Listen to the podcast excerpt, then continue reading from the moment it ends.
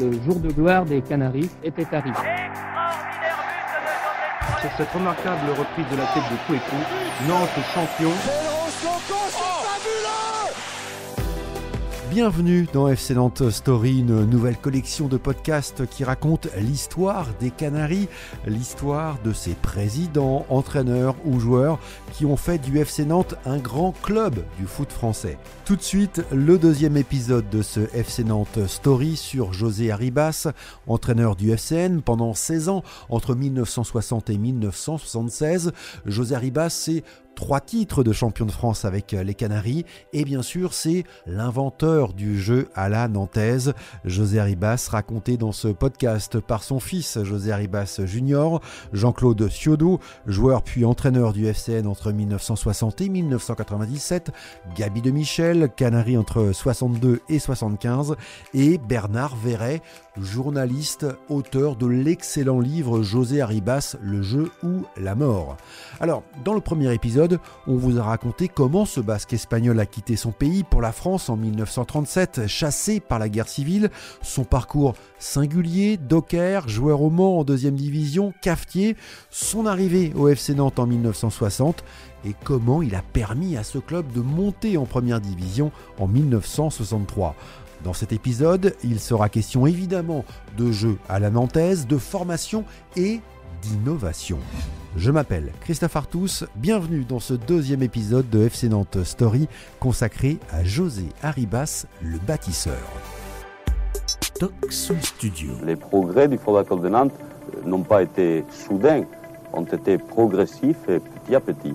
Cette voix, c'est celle de José Arribas et cette archive, qui date de 1966, résume bien le travail du Basque à la tête du FC Nantes depuis son arrivée en 1960.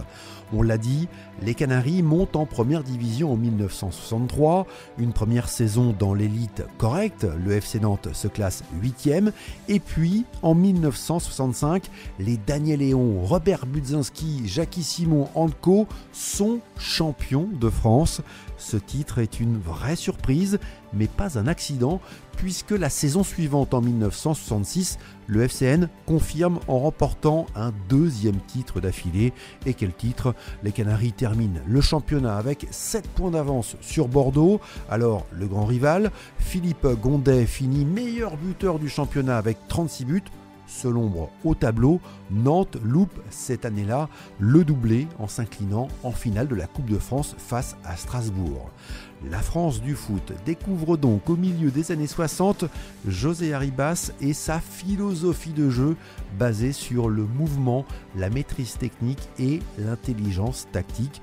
Une vision du foot qui, à l'époque, ne fait pas l'unanimité, Bernard Verret. Euh, la France est divisée à ce moment-là en deux parties. Il y a en quelque sorte euh, une France qui penche vers le football italien, le catenaccio, qui est un football qui, gagne à ce, moment-là, et la France plus romantique en quelque sorte, qui se souvient des années Copa, qui se souvient de 1958, qui se souvient du Stade de Reims, et qui pense que justement c'est la qualité du jeu donc c'est ah, les idées d'Aribas qui sont meilleures que ceux qui, qui prônent l'efficacité à outrance, le résultat à tout prix. Parce que les, Italiens, euh, qui sont représentés surtout par un entraîneur qui s'appelle Elenio Herrera, qui invente le béton. Entraîneur de l'Inter de Milan. Oui, et qui gagne euh, quand même euh, la, Ligue des Champions à l'époque, on dit la Coupe d'Europe et qui fait aussi des émules, puisque en France, il y a des entraîneurs qui penchent pour lui. C'est le cas de Salvador Artigas, dont on a déjà parlé. Entraîneur de Bordeaux. C'est le cas aussi de, de Paul Franz, qui est l'entraîneur de Strasbourg. C'est le cas aussi de Henri Guérin, qui à ce moment-là est entraîneur de l'équipe de France, qui bizarrement avait recommandé Arribas à Nantes mais qui prêche un football euh, très différent de celui d'Aribas, et qui est sélectionneur de l'équipe de France, et qui va se casser la gueule au cours de la Coupe du Monde 1966. Lorsque vous parlez de France divisée, c'est à la fois le public, mais c'est aussi la presse. Hein. Bien sûr, il y, a, une véritable guerre de religion. C'est presque une fissure politique. On peut dire que la presse ou le public qui soutient le résultat à tout prix peut être catalogué presque à droite, alors que la presse qui soutient Arribas, qui soutient ses idées du moins, parce qu'on ne sait pas si Arribas est de droite ou de gauche, on ne l'a jamais su. On peut dire que ses idées sont, sont plutôt de gauche. Et à l'époque, c'est très tranché. Cette presse-là privilégie en quelque sorte l'imagination, le côté artistique du football. Et donc c'est une presse de gauche. Il y a une fissure euh, à la fois philosophique et politique, on peut le dire. Donc, pour certains observateurs, le football à la nantaise, c'est comme ça qu'on dit à l'époque, est trop romantique, pas assez porté sur l'engagement physique, une argumentation balayée d'un revers de main par l'entraîneur basque du FC Nantes. Pour lui, le foot est tout sauf un combat, ce qui n'empêche pas de vouloir gagner. José Arribas Junior. On va pas se faire euh, un tour sur le sofa, appeler Freud et puis se dire euh, à cause de la guerre civile. Euh, papa disait pas la guerre civile, il disait la, révolution. C'était pas la même chose. Enfin bon bref, et il aurait certainement pas ramené le foot au combat et au duel. Et le FC Nantes, c'est d'ailleurs surtout pas ça. Si on peut éviter le duel, si on peut enchaîner, alors bien sûr, il faut du rythme. Maintenant, on parlerait d'impact. Il faut savoir, dans l'adversité, ne pas sombrer. Et bien sûr, le but, c'est d'en mettre un de plus que l'adversaire. José Arriba, c'était un, entraîneur qui, comme beaucoup de monde, voulait d'abord gagner aussi. Et il pensait que pour gagner, il fallait utiliser des moyens qui étaient la qualité du jeu d'abord. L'esprit collectif, la technique, l'intelligence. Mais il voulait gagner avec ces armes-là, oui. Alors, même si le débat fait rage entre admirateurs du beau jeu et adeptes du Catenaccio, José Arribas, lui, est après les deux titres de champion de France, reconnu comme l'un des meilleurs entraîneurs du pays. La preuve, Bernard Verret nous parlait un peu plus tôt d'Henri Guérin, sélectionneur de l'équipe de France viré après la Coupe du Monde 1966. Eh bien, la Fédération française de football propose à José Arribas et Jean Snella, alors entraîneur de Saint-Étienne, de s'occuper de cette équipe de France pendant quatre matchs entre septembre et novembre 1966, le temps de trouver un successeur au malheureux Henri Guérin. Belle reconnaissance individuelle pour celui qui encense l'esprit d'équipe. Pour Arribas, le collectif passe avant tout, les joueurs doivent être au service de l'équipe et non l'inverse. Jean-Claude Ciodo. Il nous a éclairé euh, l'esprit, c'est vrai. Euh, on a découvert ça et on s'y est très bien adapté, mais il faut dire aussi que on était vraiment des très bons copains dans l'équipe. Il disait que le, collectif, c'était un, art de vivre, que la, puissance collective incite les joueurs à se sentir plus forts. Et non seulement ils se sentent plus forts, mais en réalité, ils sont plus forts. C'est un art de vivre. Bill Shankly à Liverpool disait exactement la même chose. José Arribas, qui admirait le travail de Bill Shankly, entraîneur de Liverpool entre 1959 et 1974. Les deux hommes ont d'ailleurs pas mal de points communs. Ils ont emmené tous les deux leur club de la seconde division au sommet de leur championnat respectif. Et tous les deux ont placé l'innovation au cœur de leur projet. L'innovation chez Arribas se traduit tout d'abord par des séances d'entraînement très différentes de ce qui se pratiquait alors à l'époque dans les autres clubs. Des séances d'ailleurs pas toujours bien comprises par ces joueurs, comme le rappelle Gabi de Michel, qui a joué pendant 13 ans sous les ordres du Basque. Ah bah, je vais vous dire franchement, moi qui arrivais dans le, du petit club de l'Est, là-bas, Jarny, quand je suis arrivé, euh, on comprenait pas tellement bien, quoi. Et puis bon, après, euh, on a quand même compris, il nous a expliqué, et c'est vrai que ça, ça, a payé par la suite. Et ce qui perturbe les joueurs du FC Nantes, c'est qu'à l'entraînement, ils ne font pas que du football. Ah bah on faisait du basket. Au basket, contrairement à ce qu'on dit, c'est assez viril, là, quand ils sont sous les panneaux, tout ça. Et des fois, ça j'étais, même entre nous, ça dégénérait. Bah, c'était un autre sport, mais c'était en fin de compte, c'était le même jeu. Quoi. À l'entraînement, c'était pas seulement courir. Avant, fallait courir pour être en forme, alors que Haribas, il faisait des exercices en fonction de du jeu qui se passerait ensuite sur le terrain. Quitte à ce soit des exercices qui, parfois, apparemment, n'avaient rien à voir avec le football. Il faisait jouer euh, ses joueurs, par exemple, euh, des passes comme au rugby. Il les faisait jouer aussi, il y en avait à, l'extérieur du terrain. Et puis à chaque fois, il intervenait lorsque le jeu ne se déroulait pas comme euh, il le désirait. Il l'arrêtait, il expliquait. Souvent, on, m'a dit oui, le jeu à la Nantes, finalement, il ne faut pas être très physique, il n'y a pas besoin de foncier énormément. Alors que c'est pas vrai parce que c'était très dur physiquement. C'est le contraire. Pour jouer le jeu à la Nantes, il faut être en, en, forme physique très très affûtée. C'est un jeu qui exige beaucoup de rapidité, beaucoup de mouvement, beaucoup de réflexions instantanées. Alors pour réfléchir instantané, il faut être euh, frais physiquement. C'est un peu comme le jeu à la barcelonaise euh, d'il y a quelques années.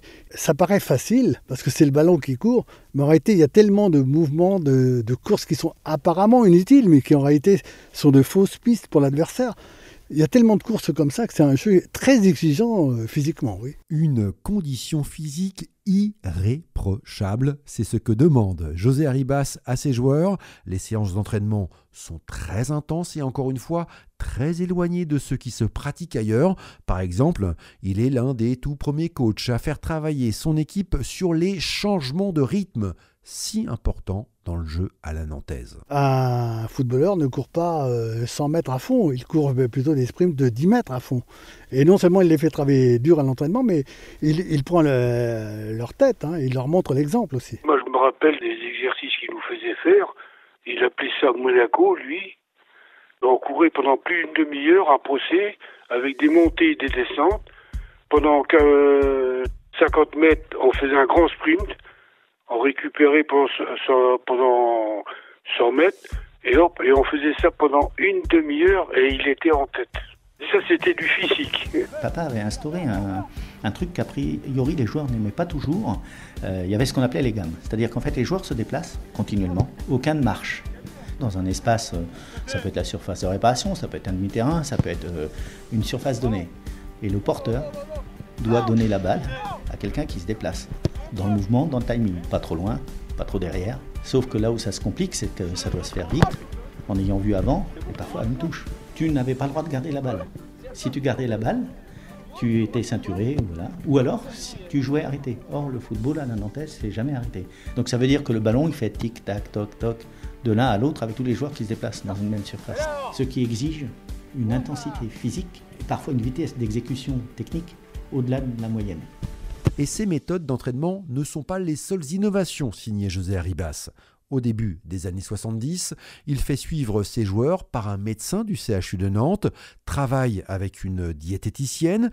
Toujours au début des années 70, il est à l'origine avec Louis Fontenot, le président du club à l'époque, de la création du poste de directeur sportif, un poste qui n'existait pas alors dans les autres clubs français, rôle confié à Robert Budzinski, joueur phare des deux premiers titres de champion de France de la Maison Jaune. Bref, toujours en avance, le coach nantais Pierre après Pierre fait du FC Nantes une place forte du foot français, Gabi de Michel. C'était un gars qui voyait le football avant tout le monde.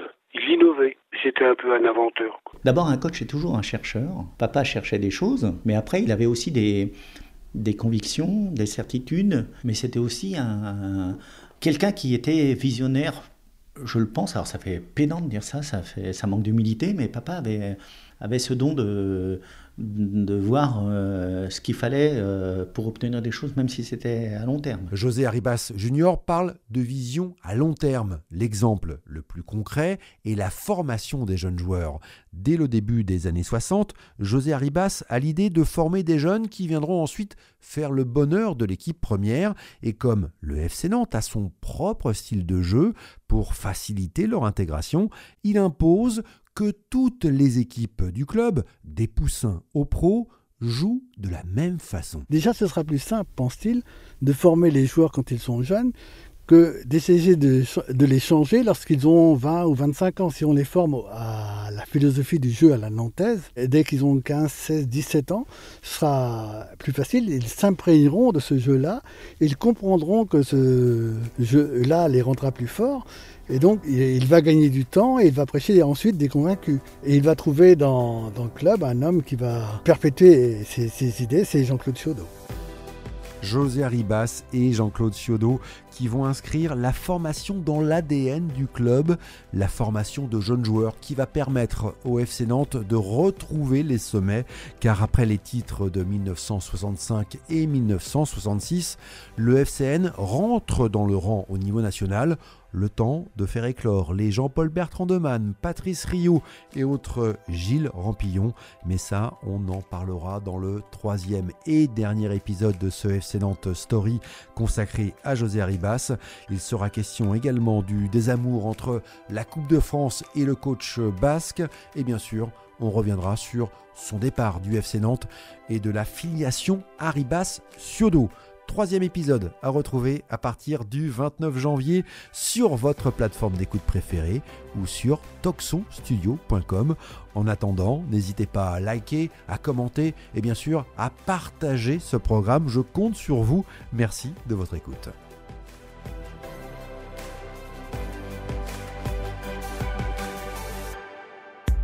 Toxon Studio.